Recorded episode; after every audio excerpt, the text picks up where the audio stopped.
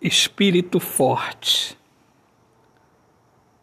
A paz não é sensação de comodismo, é a felicidade que mora dentro de nós quando estamos agindo.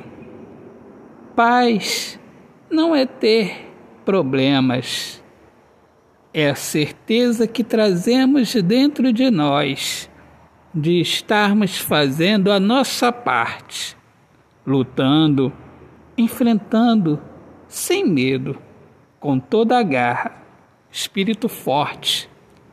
Só quem é assim tem paz. Seja forte. Não se acomode, não vacile e não perca o brilho. Vá em frente e tenha paz.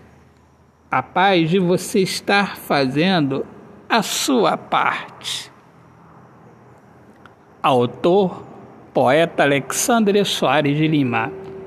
Minhas amadas, meus amigos queridos, mais uma vez um excelente dia. Eu sou Alexandre Soares de Lima, poeta que fala sobre a importância de viver na luz do amor. E sejam todos bem-vindos aqui ao meu podcast Poemas do Olhar Fixo na Alma. Paz, Deus abençoe a todos.